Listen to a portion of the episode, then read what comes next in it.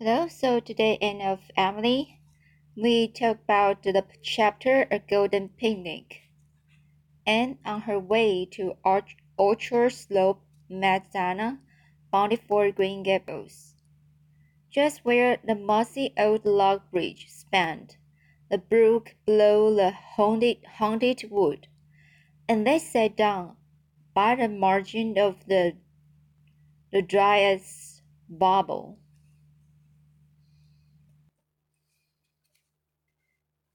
Where tiny ferns were unrolling like curly-headed green pixing, pixing folk wakening up from a nap. I was just on my way over to invite you to help me celebrate my birthday on Saturday, said Anne. Your birthday? But your birthday was in March. That wasn't my fault, laughed Anne. If my parents had consulted me, it would never have happened then. I should have chosen to be born in spring, of course. It must be delightful to come into the world with the mayflowers and the violets. You will always feel that you were their foster sister. But since I didn't, the next best thing is to celebrate my birthday in the spring. Priscilla is coming over Saturday, and Jane will be home. We will all four start off to the woods and spend a golden day making the acquaintance of the spring.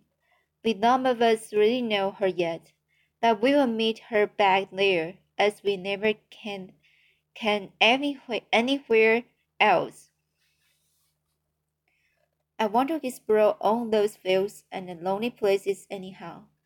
I have a convic conviction that there are scores of beautiful rooks there has that have there that have never really been seen, although they may have been looked at. We will make friends with wind and the sky and the sun, and bring home the spring in our hearts. It sounds awfully nice, said Dinah, with some inward distrust of Anne's magic of words. But won't it be very damp in some places yet? Oh, we will wear rubbers, was Anne's concession to practicalities,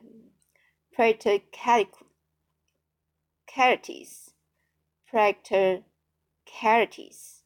And I want you to come over early Saturday morning and help me prepare lunch. I'm going to have the daintiest things possible. Things that will match the spring, you understand. Little jelly tarts and lady fingers, and drop cookies frosted with pink and yellow icing, and a buttercup cake and we must have sandwiches too, though they are not very poetical. Poetical.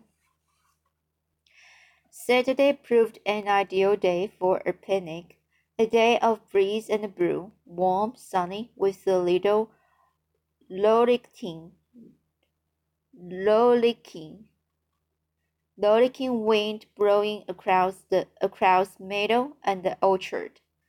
Over every solid, upland and field was a delicate flower starred green. Mr. Harrison, hurrying at the back of his farm, and finished some of the spring witch work, even in his supper. Middle-aged blood, so four girls, Becky's laden, tripping across the end of his field where it joined a fringing woodland of birch and fir. Their breath, voices, and laughter echoed down to him.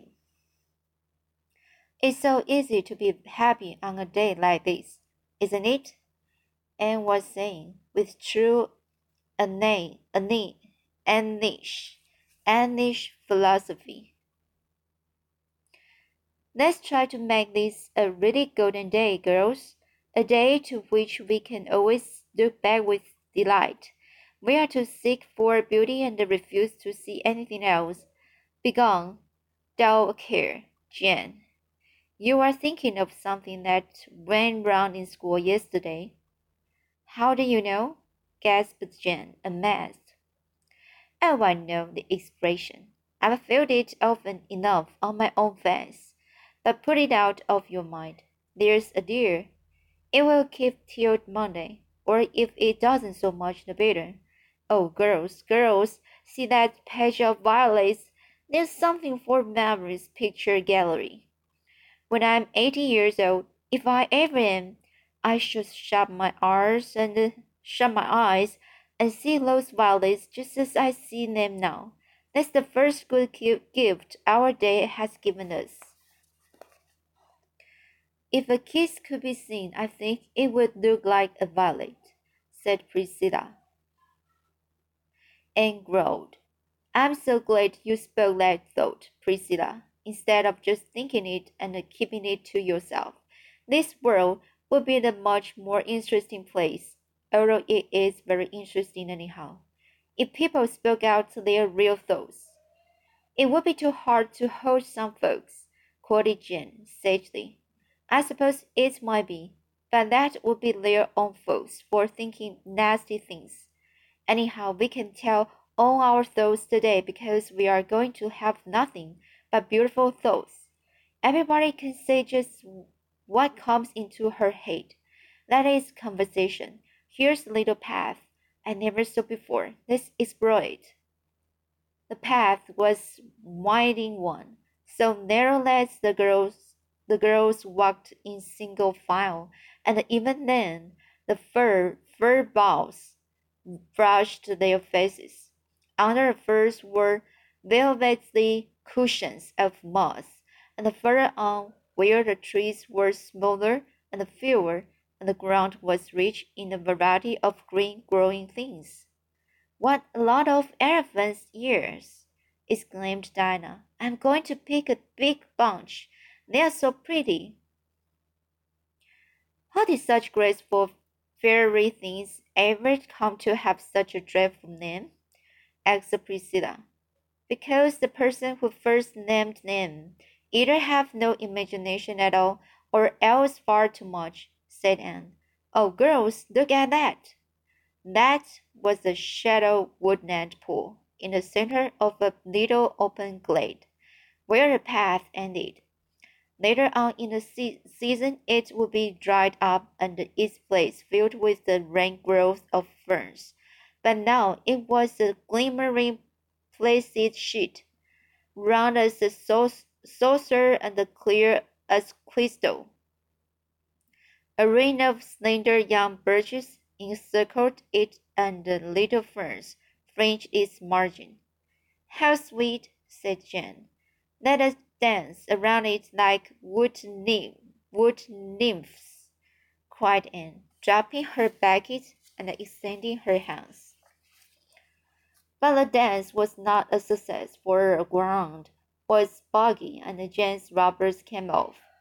You can't be a wood nymph if you have to wear rubbers, was her decision.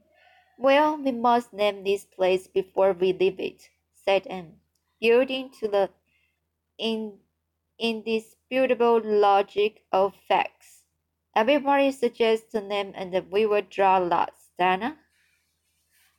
Birch Pool, suggested, suggested Dinah promptly.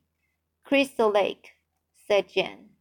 And standing behind them, implored, implored Priscilla with her eyes not to perpetrate another such name, and Priscilla rose to the, the occasion with glimmer glaze, and selection, selection was the fairy's mirror.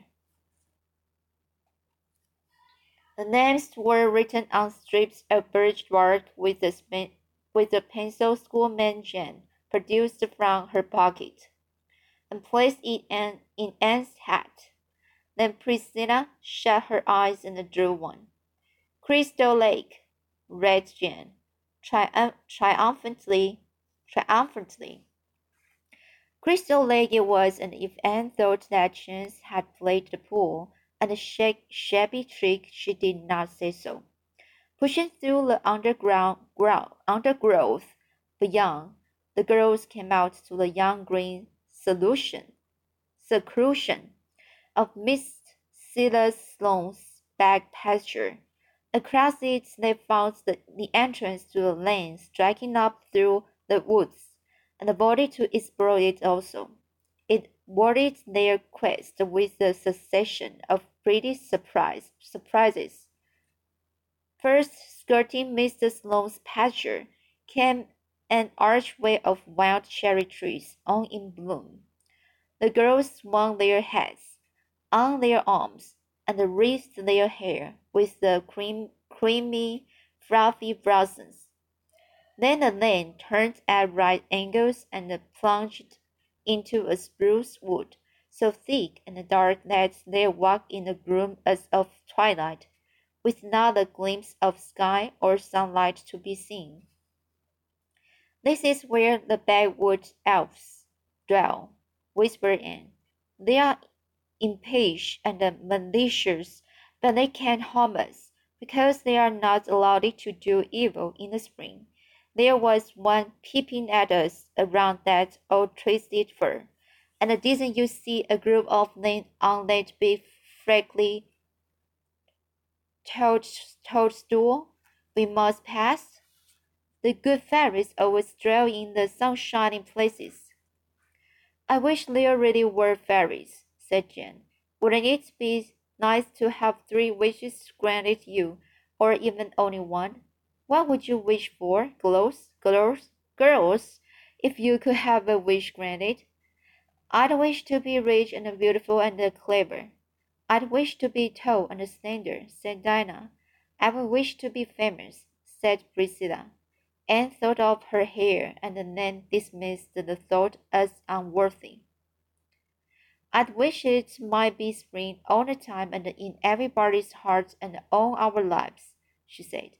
But that, said Priscilla, would be just wishing this world were like heaven. Only like a part of heaven. In the, in the other parts there there would be summer and autumn, yes, and a bit of winter too. I think I want glittering snowing fields and white frosts in heaven sometimes, don't you, Jane? I I don't know, said Jane uncomfortably. Jane was a great girl, a member of the church, who tried con conscience con conscience to live up to her profession and believed everything she had been told, but she never thought about heaven any more than she could help, for all that. Minnie May asked me the other day if we would wear our best dresses every day in heaven, laughed Dinah. And didn't you tell her we would? We would, asked Anne. Mercy, no. I told her we wouldn't be thinking of dresses at all there. Oh, I think we will, a little, said Anne earnestly. There will be pl plenty of time in all eternity of it without neglect neglecting more important things. I believe we will all wear beautiful dresses, or I suppose raiment would be would be a more suitable way of speaking. I shall want to wear pink of a few centuries at first. It would take me that long to get tired of it. I feel sure. I do not think so, and I can never wear it in this world. Past the spruces, the lane dipped down into a sunny little open where a log bridge spanned, spanned a brook. And then came the glory of a sunlit beech wood where the air was like transparent golden wine, and the leaves fresh and green, and the woods floor a mosaic, mosaic of tremulous, tremulous sunshine, then more wild cherries, and a little valley of lissome firs, and then a hill so steep that the girls lost their breath, lost their breath climbing it.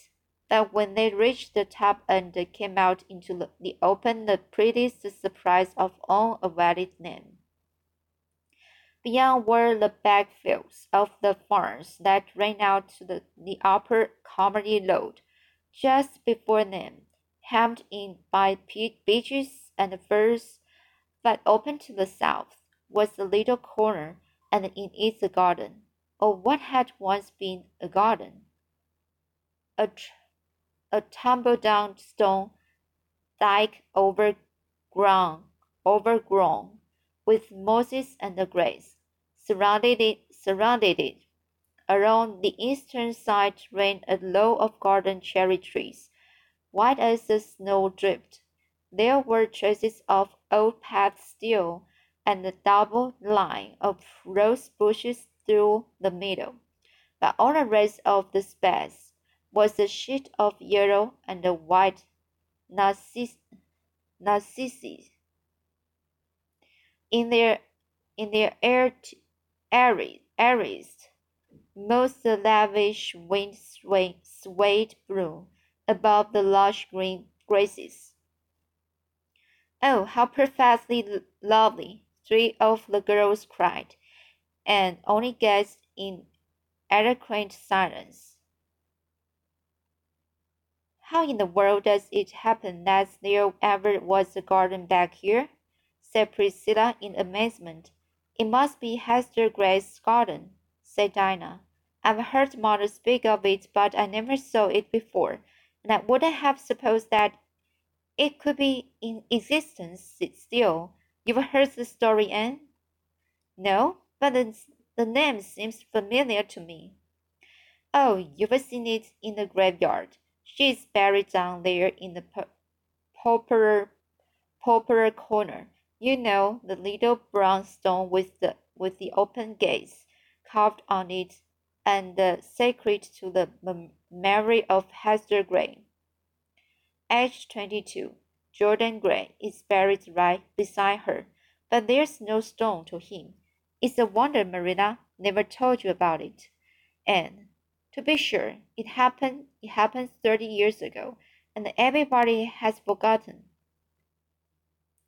Well, if there's a story, must have it, said Anne. Let's sit right down here among the narcissi, narcissi, and Dinah will tell it, tell it. Why, girls, there are hundreds of them. They were spread over everything. It looks as if the garden were carpeted, carpeted with moonshine and the sunshines combined. This is discovery worth making. To think that I've lived within a mile of this place for six years and I have never seen it before. Now, Dinah. Long ago, began Dinah, this farm belonged to old Mr. David Gray. He didn't live on it. He lived where uh, Celeste Sloane lives now. He had one son, Jordan, and he went up to Boston one winter to work. And while he was there, he fell in love with a girl named Hester Murray. She was working in the store and she hated she hated it. She'd been brought up in the country and she always wanted to get back.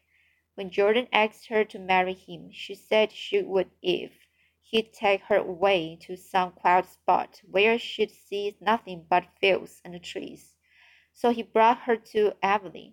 Mrs. Lynde said he was taking a fearful risk in marrying a Yankee, and it's certain that Hester was very delicate and a very poor housekeeper.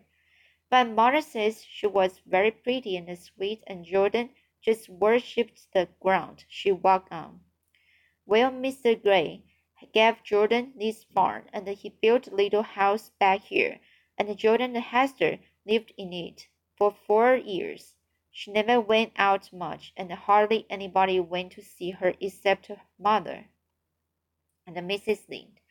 Jordan made her this garden, and she was crazy about it and spent most of her time in it. She wasn't much a housekeeper, but she had a knack with flowers, and then she got sick. Mother says she thinks she was in consumption before she ever came here. She never really laid up, but just grew weaker and weaker all the time. Jordan wouldn't have anybody to wait on her. He did it all himself, and the mother says he was as tender and gentle as a woman. Every day he wrapped her in a in a shawl and they carried her out to the garden, and she'd lie there on a bench quite happy. They say they she used to make Jordan kneel down by her by her every night and morning and pray with her that she might die out in the garden when the time came. And her prayer was answered. One day Jordan carried her out to the bench, and then he picked all the roses that were out and heaped them over her, and she just smiled up at him and closed her eyes. And that, concluded Diana softly, was the end. Oh, what a dear story, sighed Anne, wiping away her tears. What became of Jordan? asked Priscilla.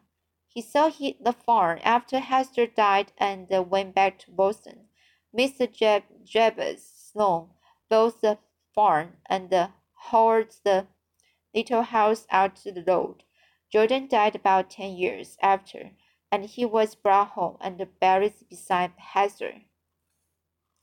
I can understand how she could have wanted to live back here, away from everything said Jane. Oh, I can easily understand that, said Anne thoughtfully. I wouldn't want I wouldn't want it myself for a steady thing, because although I love the fields and the woods, I love people too. But I can understand it in Hester. She was tired to death of the noise of the big city, and the crowds of people always coming and going, and caring nothing for her. She just wanted to escape from it all to some still, green, friendly place where she could rest.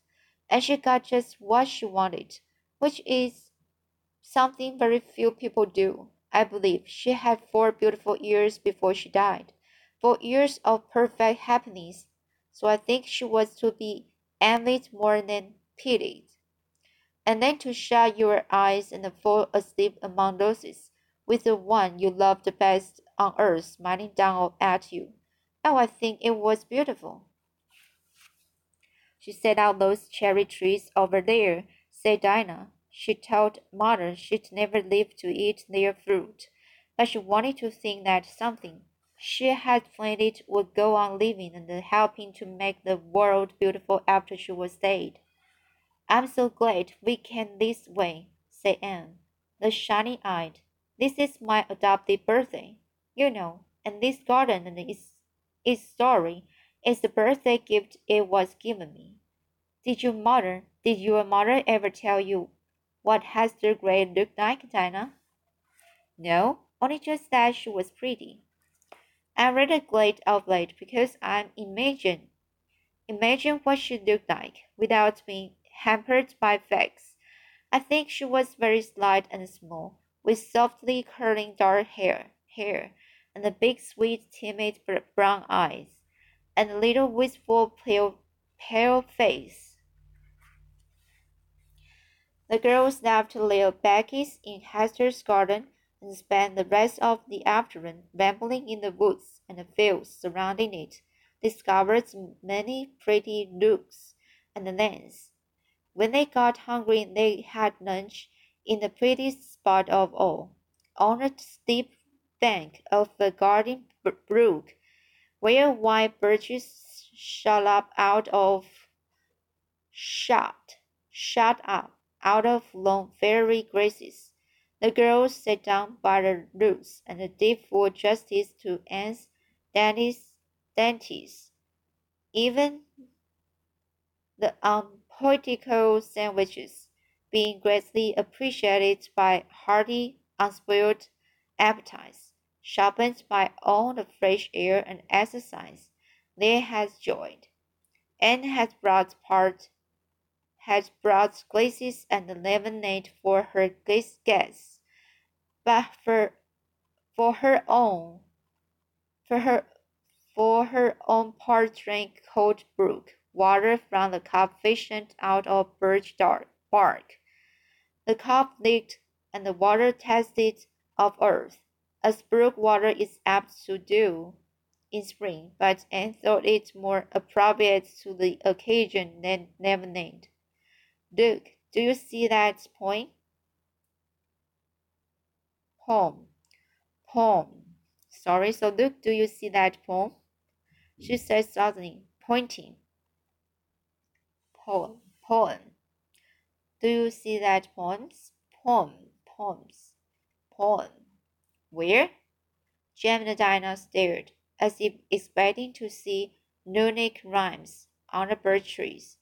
There, down in the brook, that, that old green, mossy log, with the water flowing over it in those smooth ripples that look as if they'd been combed, and that single shaft of sunshine falling right athwart, athwart, athwart it, far down into the pool.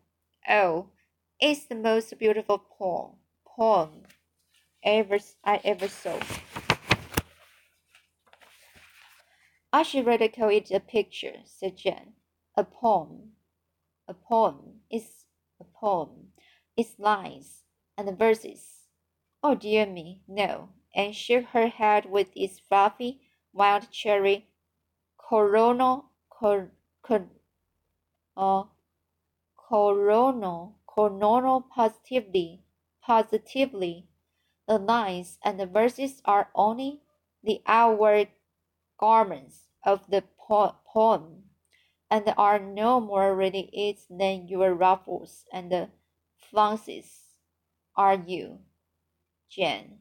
The real poem is that the soul within them, and that beautiful bit is the soul of an unwritten poem. It is not every day one sees the soul, even of a poem. I wonder that what a soul, a person's soul, what would you like? said Priscilla dreamily. Like that, I should drink. I should think, answered Anne, pointing to a radiance of sifted sunlight streaming through a birch tree, only with shape and the, and the features, of course. I like to fancy souls as being made of light, and some are all shot through with rosy scents and quivers and some have a soft glitter like moonlight on the sea, and some are pale and transparent if like mist at dawn. I read somewhere once that souls, souls were like flowers, said Priscilla. Then your soul is a golden narcissus, said Anne, and Dinah's is like a red, red rose. Jane's is an apple blossom, pink and wholesome and sweet, and your own is a white violet with purple streaks in his in his heart. F finished Priscilla. Jane whispered to Dinah that she really could not understand what they were talking about. Could she? The girls went home by the light of a calm golden sunset. Their baskets filled with narcissus blossoms from Hester's garden, some of which Anne carried to the cemetery next day and laid upon Hester's grave. Minister Minstrel Robin, robins were whistling in the firs, and the frogs were singing in the marshes. On the basins among the hills were brimmed with with topaz and the emerald, emerald light. Well, we have had a lovely time after all, said Dinah, as if she had hardly expected to have it when she set out. It has been a truly golden day, said Priscilla. I'm really awfully fond of the woods myself, said Jane. Anne said nothing. She was looking afar into the western sky and thinking of little Hester Gray. So let's see today. I think this is a very long, long chapter. Uh, one of the long chapters for this one. And uh, okay, so it's been uh around the near 30 minutes. And okay, so I will read next chapter next time.